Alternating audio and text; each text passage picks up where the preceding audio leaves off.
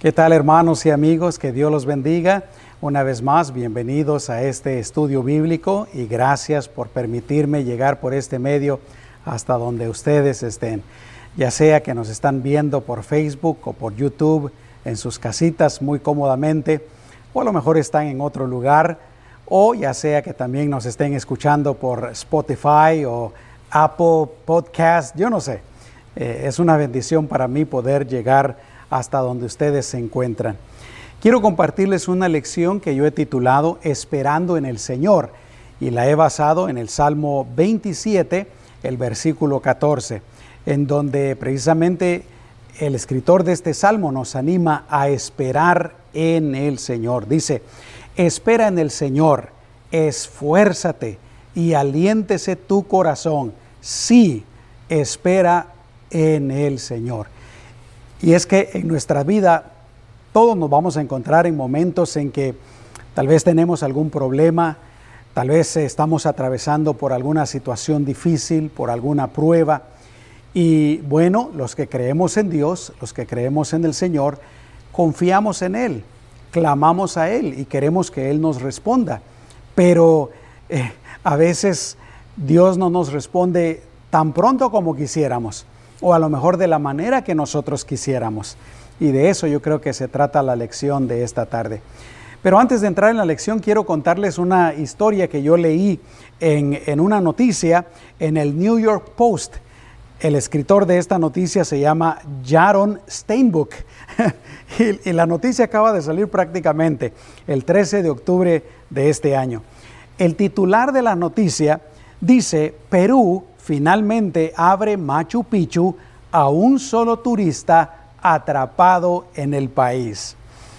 Un turista japonés que quedó atrapado en Perú por más de siete meses a causa de la pandemia del coronavirus, finalmente pudo visitar las famosas ruinas de Machu Picchu que fueron abiertas solo para él, de acuerdo con reportes.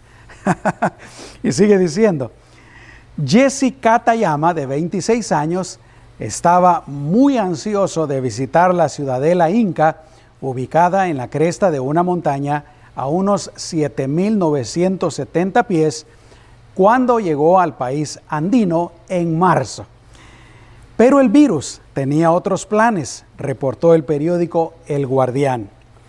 Vino a Perú con el sueño de poder entrar, dijo el lunes el ministro de Cultura Alejandro Neira en una conferencia virtual de prensa. Este ciudadano japonés entró solo acompañado con el encargado del parque para que pudiera hacerlo antes de regresar a su país.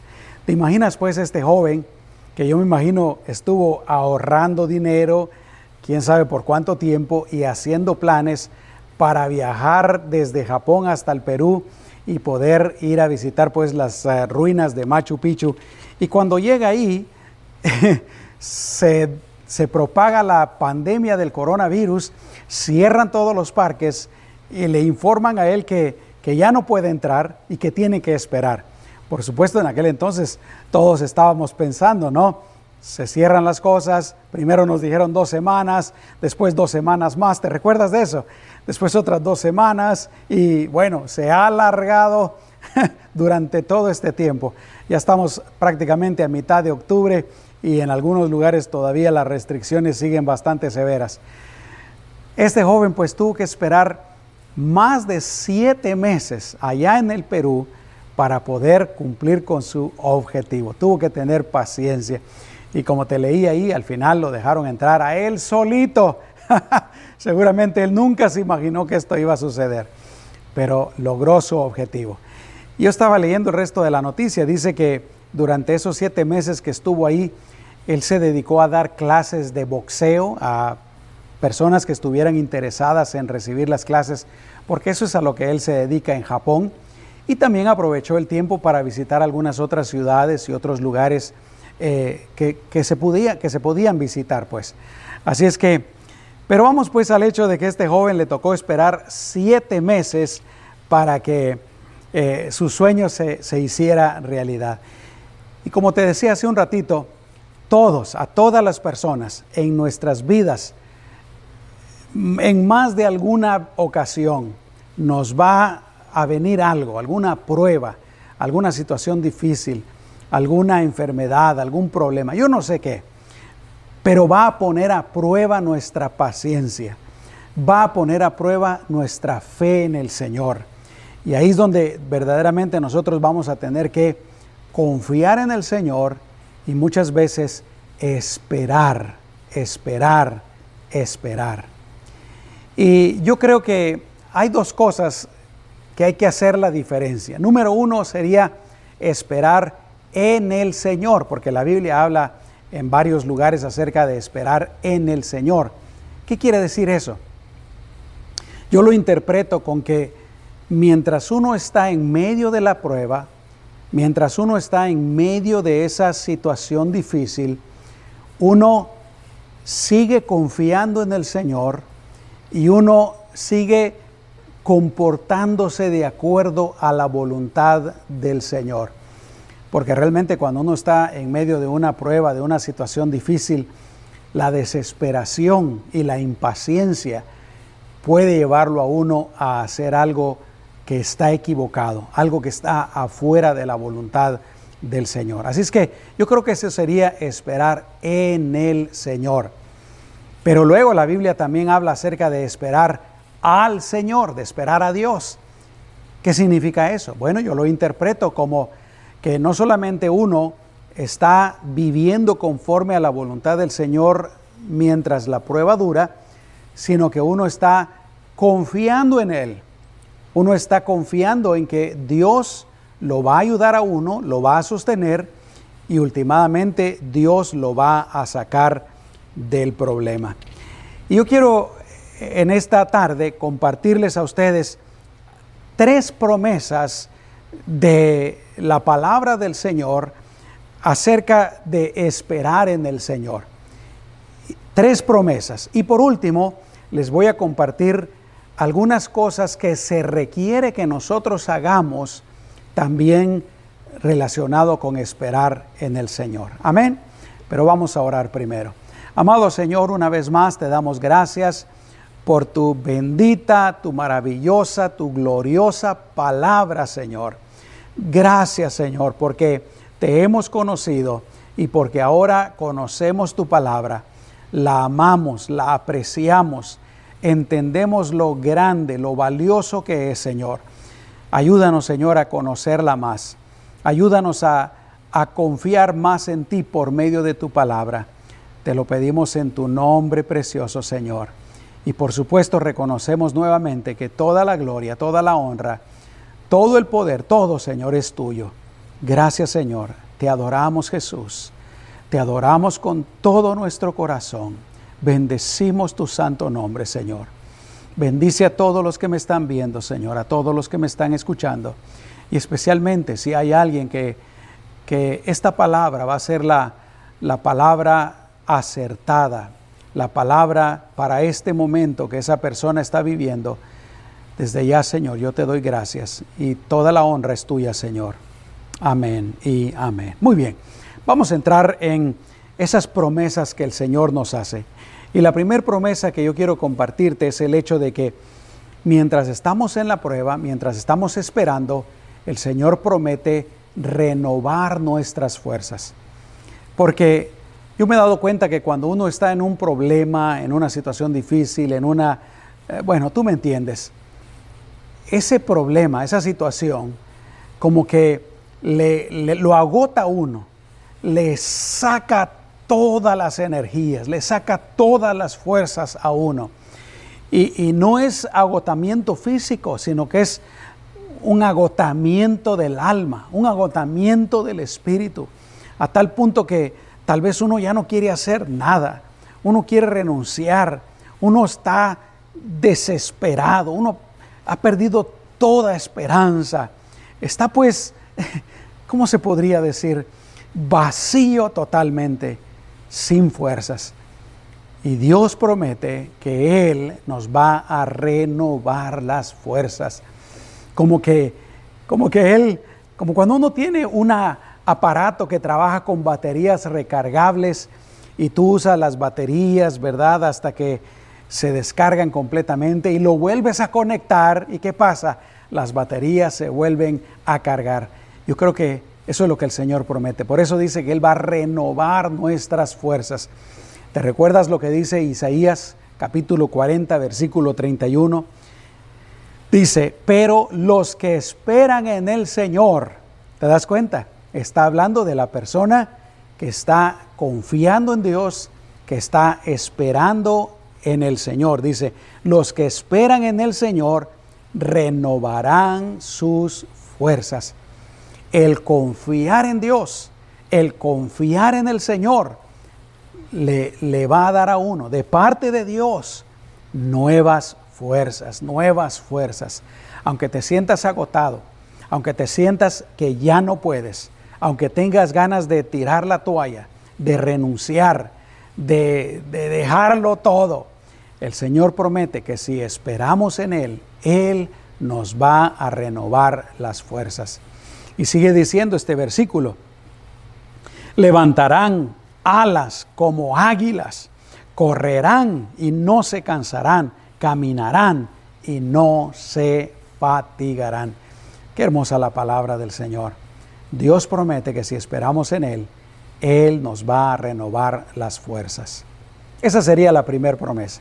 La segunda promesa que yo encuentro en la palabra de Dios acerca de esperar eh, en el Señor es que Él nos va a dar confianza en el Señor, en Él mismo. Porque eh, cuando uno está pues en ese momento difícil, está en esa prueba, en, ese, en esa tribulación, Ah, uno puede eh, perder la confianza en el Señor. Pero ¿qué pasa cuando uno confía plenamente en, el Señor? Entonces viene paz, seguramente, pero puede venir hasta alegría, que es lo que nos dice este versículo que quiero compartirte. El Salmo 33, versículos 20 y 21 dice, nuestra alma espera en el Señor. Así empieza, nuestra alma espera en el Señor. ¿Por qué? Porque Él es nuestra ayuda y nuestro escudo. Yo digo, bienaventurada la persona que cree verdaderamente que Dios es su ayuda y que Dios es su escudo, es decir, su protector. Pero mira lo que dice el versículo 21. Por eso nuestro corazón se alegra en Él, porque en su santo nombre hemos confiado. ¿Te das cuenta? La persona que espera en el Señor hasta puede llegar a sentir alegría. Alegría que viene de dónde? De confiar en el Señor. Cuando uno no está confiando es cuando viene esa desesperación, es cuando viene esa angustia. Pero cuando uno confía, no importa cómo se miren las circunstancias, no importa que no se mire el final del problema, no importa que no se mire la luz al final del túnel, puede venir pues ese, esa alegría, aún alegría al corazón. Qué hermoso, ¿no? Y la tercera promesa que yo encuentro en la palabra del Señor y que quiero compartirte en esta tarde es que si esperamos en el Señor, últimamente Él nos librará del problema, de la situación difícil, de la prueba, de lo que sea, últimamente. Dios es todopoderoso para Él no hay nada imposible. Él tiene absoluta potestad y control sobre todas las cosas. Escucha lo que dice Proverbios capítulo 20 y versículo 22. Espera al Señor y Él te salvará. Ahora yo quiero que notes algo. En los versículos anteriores siempre ha dicho esperar en el Señor, pero este dice esperar al Señor. Por eso te, hacía la aclaración hace un ratito, ¿verdad? De que esperar en el Señor quiere decir que, que tú estás, mientras estás atravesando el problema, estás confiando en Él, estás haciendo lo correcto, no te estás desesperando, no estás gritando, no te estás eh, eh, quejando, etcétera, etcétera. bueno, te voy a ser sincero. Muchas veces, aunque uno haga eso, el Señor es bueno y misericordioso y bondadoso, ¿no? Pero me gusta este pasaje porque ya habla de, de esperar al Señor. ¿Y qué dice? Espera al Señor y Él te salvará. Mi amado hermano y amigo, confiemos en el Señor. Te lo vuelvo a decir, para Él no hay nada imposible. No importa qué tan, tan grande parezca el problema, no importa qué tan difícil parezca la situación, si nosotros confiamos en el Señor, Él últimamente nos va a salvar. Amén. Bueno, esas serían las tres promesas, ¿verdad? Número uno, Él va a renovar nuestras fuerzas. Número dos, Él nos va a dar confianza y paz y alegría. Y número tres, Él nos va a librar del mal.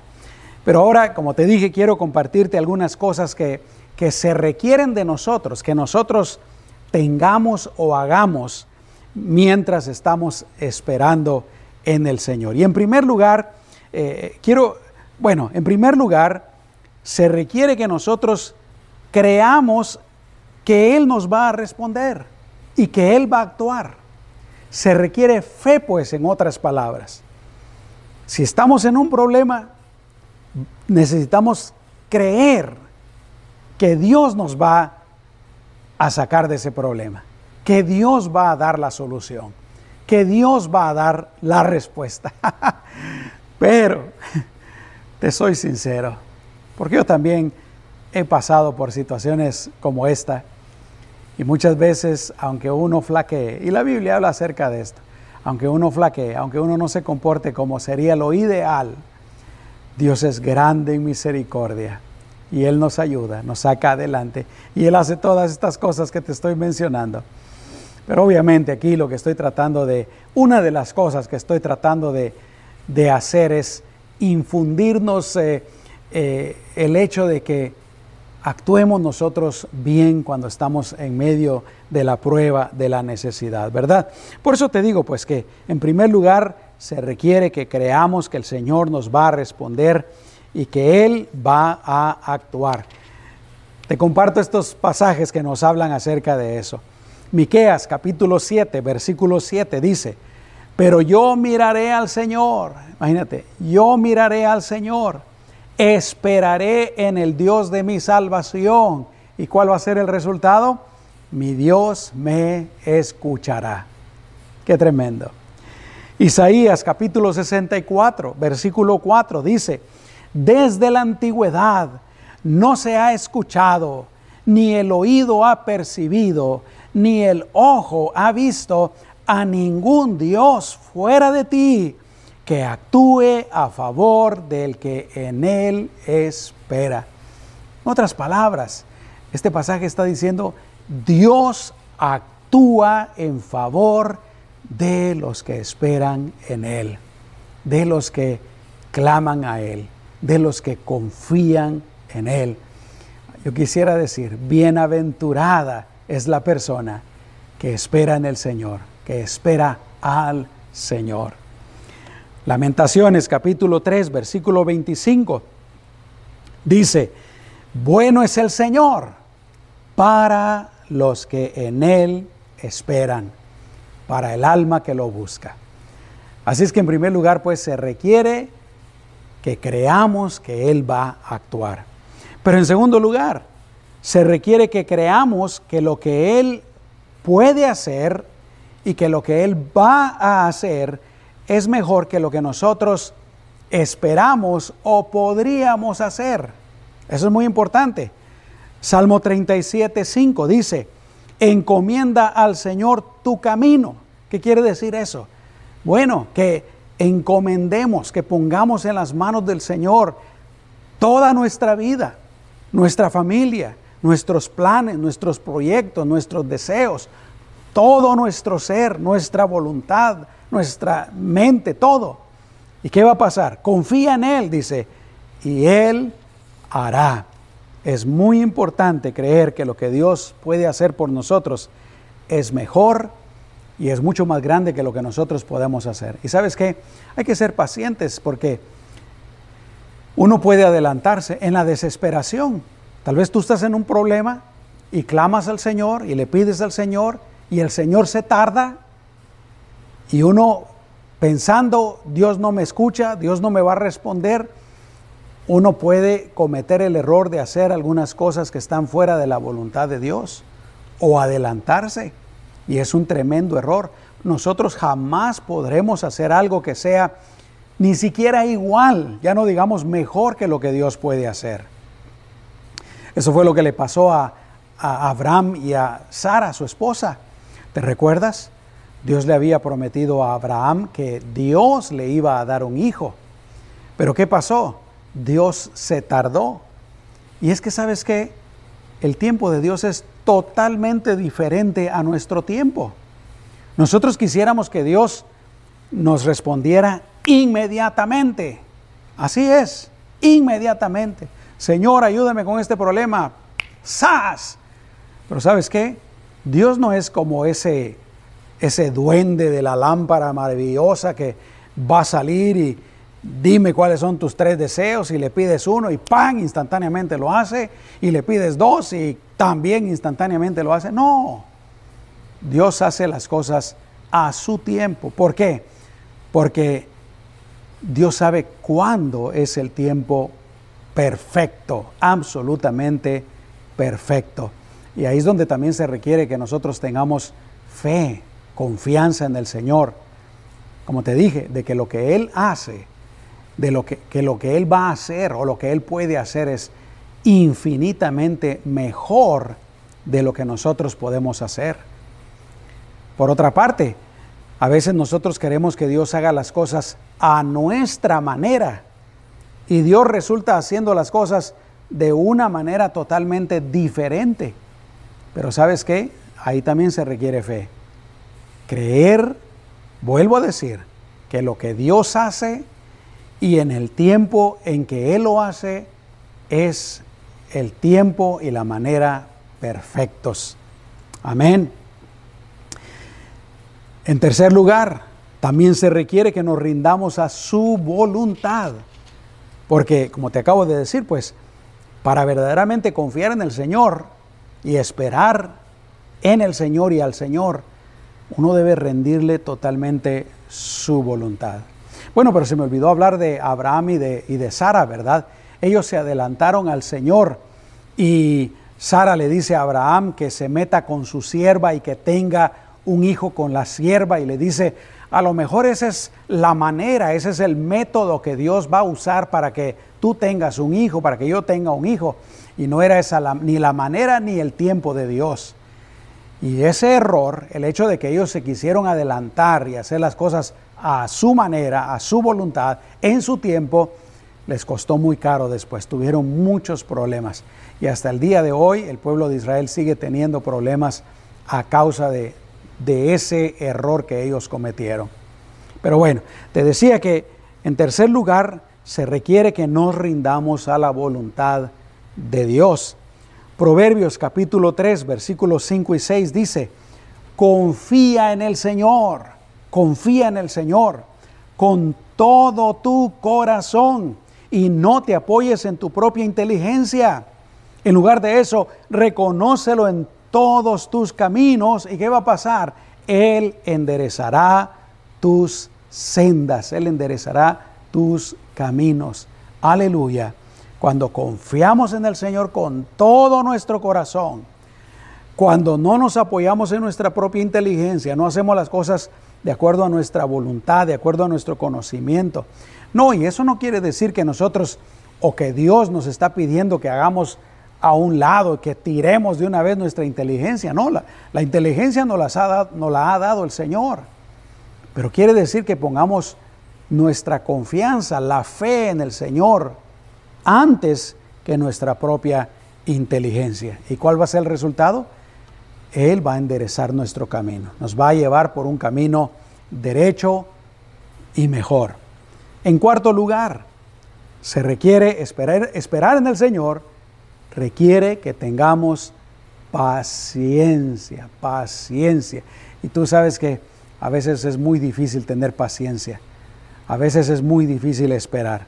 Pero escucha lo que dice el Salmo 40, versículos 1 y 2. El salmista dice, pacientemente esperé al Señor y él se inclinó a mí y oyó mi clamor. Entonces me hizo subir del pozo de la desesperación. Quiere decir que el samista ya estaba desesperado, pero aún así seguía esperando con paciencia. Me hizo subir del pozo de la desesperación, del lodo cenagoso. Puso entonces mis pies sobre una roca y afirmó mis pasos. Pero a causa de qué fue eso? De que él tuvo paciencia. Y aunque en medio de la paciencia, en medio de esperar, hubieron momentos de desesperación, aún así él siguió esperando. ¿Y qué pasó? El Señor lo recompensó. Hace poquito tiempo, una semana, ya no me recuerdo cuándo, eh, mi esposa me pidió que le hiciera favor de llevar a mi suegra a una cita en donde le iban a sacar sangre para hacerle unos exámenes, porque ella tenía algún otro compromiso, ella tenía que hacer alguna otra cosa. Y ella me dijo que pues nunca se habían tardado en este lugar, que siempre el proceso era muy rápido, en cuestión de 15 minutos ya los pacientes estaban afuera. Pero a los dos se nos olvidó el hecho de que estamos en medio de una pandemia y ahorita las cosas trabajan de manera diferente. No. En primer lugar, no sabíamos que ahora es mejor hacer una cita. Entonces, cuando tú tienes una cita, ya está ahí programada la hora en que tú vas a llegar, llegas a esa hora y aunque se tarden un poco, pero más o menos te pasan en el tiempo que, que tú hiciste la cita. Así es que nosotros nos fuimos con mi suegra eh, a las 9 de la mañana. Era, nos fuimos antes, por supuesto, ¿verdad? Pero nuestro objetivo era estar ahí a las 9 de la mañana. Ella se fue en ayuno y entramos y cuando entramos nos dicen, no tienen que estar, esperar en esta sala, váyanse a otra sala. Nos fuimos a la otra sala. Yo creo que los dos pensamos, ¿verdad? Vamos a esperar unos 10 minutos, tal vez 15 minutos a lo más y luego nos van a llamar. Y ahí estamos esperando los dos. Al principio, ¿verdad? Muy calmados, muy tranquilos. ¿Cuánto crees que esperamos? Tres horas. tres horas. Ya cuando se estaban acercando las tres horas, todos nos estábamos, porque no éramos los únicos ahí, todos nos estábamos preguntando qué está pasando. ¿Qué habrá pasado? ¿Nos irán a atender? Así es que al final de las tres horas yo me levanté y fui a la otra sala y ya me explicaron, ¿sabes qué? Me dice, es que esta sala es para los que tienen cita y allá es para los que vinieron sin cita y ustedes no tenían cita. Ahí fue donde yo me di cuenta, oh, entonces es mejor hacer una cita la próxima vez. Pero la cosa que tuvimos que esperar tres horas. Qué tremendo, ¿verdad? Eh, se requiere paciencia. Yo me estaba recordando acerca de este personaje bíblico, Simeón, a quien Dios le prometió que no se iba a morir hasta que viera con sus ojos en persona al Mesías. Ahora, la Biblia no nos dice cuándo Dios le hizo esa promesa a Simeón. No nos dice cuánto tiempo él pudo esperar. Pero la cosa es que a Simeón le tocó esperar. Yo me imagino, porque cuando Simeón mira a José y a María, que llevan al bebé de ocho días a presentar al templo, entonces él, él está listo esperando ahí. Y yo me imagino, me imagino yo, que probablemente todos los días, todos los días, quién sabe por cuánto tiempo, meses, años, décadas, Simeón estuvo yendo al templo ¿Cuándo irá a suceder? ¿Cuándo va a ser? Él estaba con la expectativa, ¿verdad? Por eso te digo, se requiere tener paciencia. Pero además de eso, se requiere que vivamos de acuerdo a la voluntad, a la voluntad de Dios quiero decir, mientras estamos esperando en el Señor. Salmo 37, versículo 34 dice, espera en el Señor. Y mira lo que dice después, y guarda su camino. Eso quiere decir, vive de acuerdo a su voluntad, vive en obediencia a su palabra mientras esperas. Porque si yo tengo algún problema y yo le pido al Señor que Él me conteste, pero mientras A lo mejor ni creo que Él me va a contestar. Supongamos que, que creo, ¿verdad? Pero mientras Dios me contesta, yo voy y me emborracho, yo voy y, y hago un montón de locuras y tonterías. No, no se trata de eso. Espera en el Señor y guarda su camino. ¿Y cuál va a ser el resultado? Él te exaltará. Y en sexto y último lugar, otra cosa que se requiere de nosotros es que nuestra espera y nuestra esperanza estén fundamentadas en la bendita palabra del Señor. Salmo 130, versículo 5 dice, yo espero en el Señor, mi alma espera pero aquí viene, en su palabra he puesto mi esperanza. Bendito sea el Señor. ¿Por qué? Porque esta es la revelación de Dios. Nosotros no podemos creer en Dios y creer otro montón de tonteras, como tristemente le pasa a mucha gente en este mundo. Dicen creer en Dios, pero creen también en la astrología, creen también en la brujería, creen también en cuestiones de la nueva era, creen también en cristales, creen también en trabajos, creen también en un montón de tonteras. No, nuestra esperanza, nuestra confianza en el Señor debe estar basada en su palabra. Te lo leo una vez más. Yo espero en el Señor, mi alma espera, en su palabra he puesto mi esperanza. Porque también es en su palabra en donde encontramos todas las promesas del Señor, algunas de las cuales yo te he compartido en esta tarde. Para concluir, quiero dejarte con este pasaje.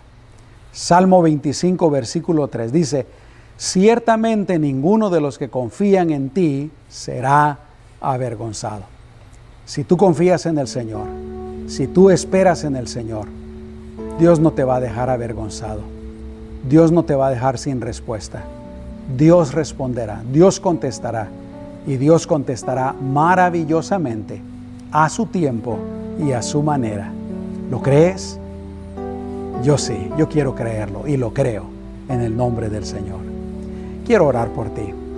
Como decía hace un momento, creo que lo dije, no sé si habrá alguien que me está escuchando, que me está viendo, que tal vez tú en este momento estás pasando por una situación difícil y precisamente te está tocando esperar, tener paciencia, confiar en Dios. Yo, quiero animarte con todo mi corazón para que lo sigas haciendo, para que esperes en el Señor, para que confíes en Él, para que tengas paciencia, para que no te desesperes, para que no te salgas de su voluntad, no te salgas de su camino. Espera en el Señor. Dios no te va a dejar avergonzado. Pero yo quiero orar por ti pero también quiero orar junto contigo. ¿Oramos? Amén. Vamos a orar. Padre, en el nombre de Jesús, yo te pido por cualquier persona que pudiera estarme viendo en este momento o pudiera estarme escuchando, que precisamente está pasando por un momento difícil, una situación difícil, complicada, o algún problema, o alguna escasez, o alguna enfermedad, yo no sé, Señor, algún problema familiar, lo que sea. Y Señor, tú con estas palabras que yo he compartido, tú le has animado para que para que no se desespere, para que confíe en ti, para que espere en ti. Yo te pido, como tú lo prometes en tu palabra, Señor, para que tú le fortalezcas, le renueves sus fuerzas y precisamente le des más confianza, más fe, y Señor, te pido para que le des la respuesta. Claro que nosotros queremos la respuesta pronto, Señor. Y si, y si está dentro de tu voluntad, que sea pronto tu respuesta.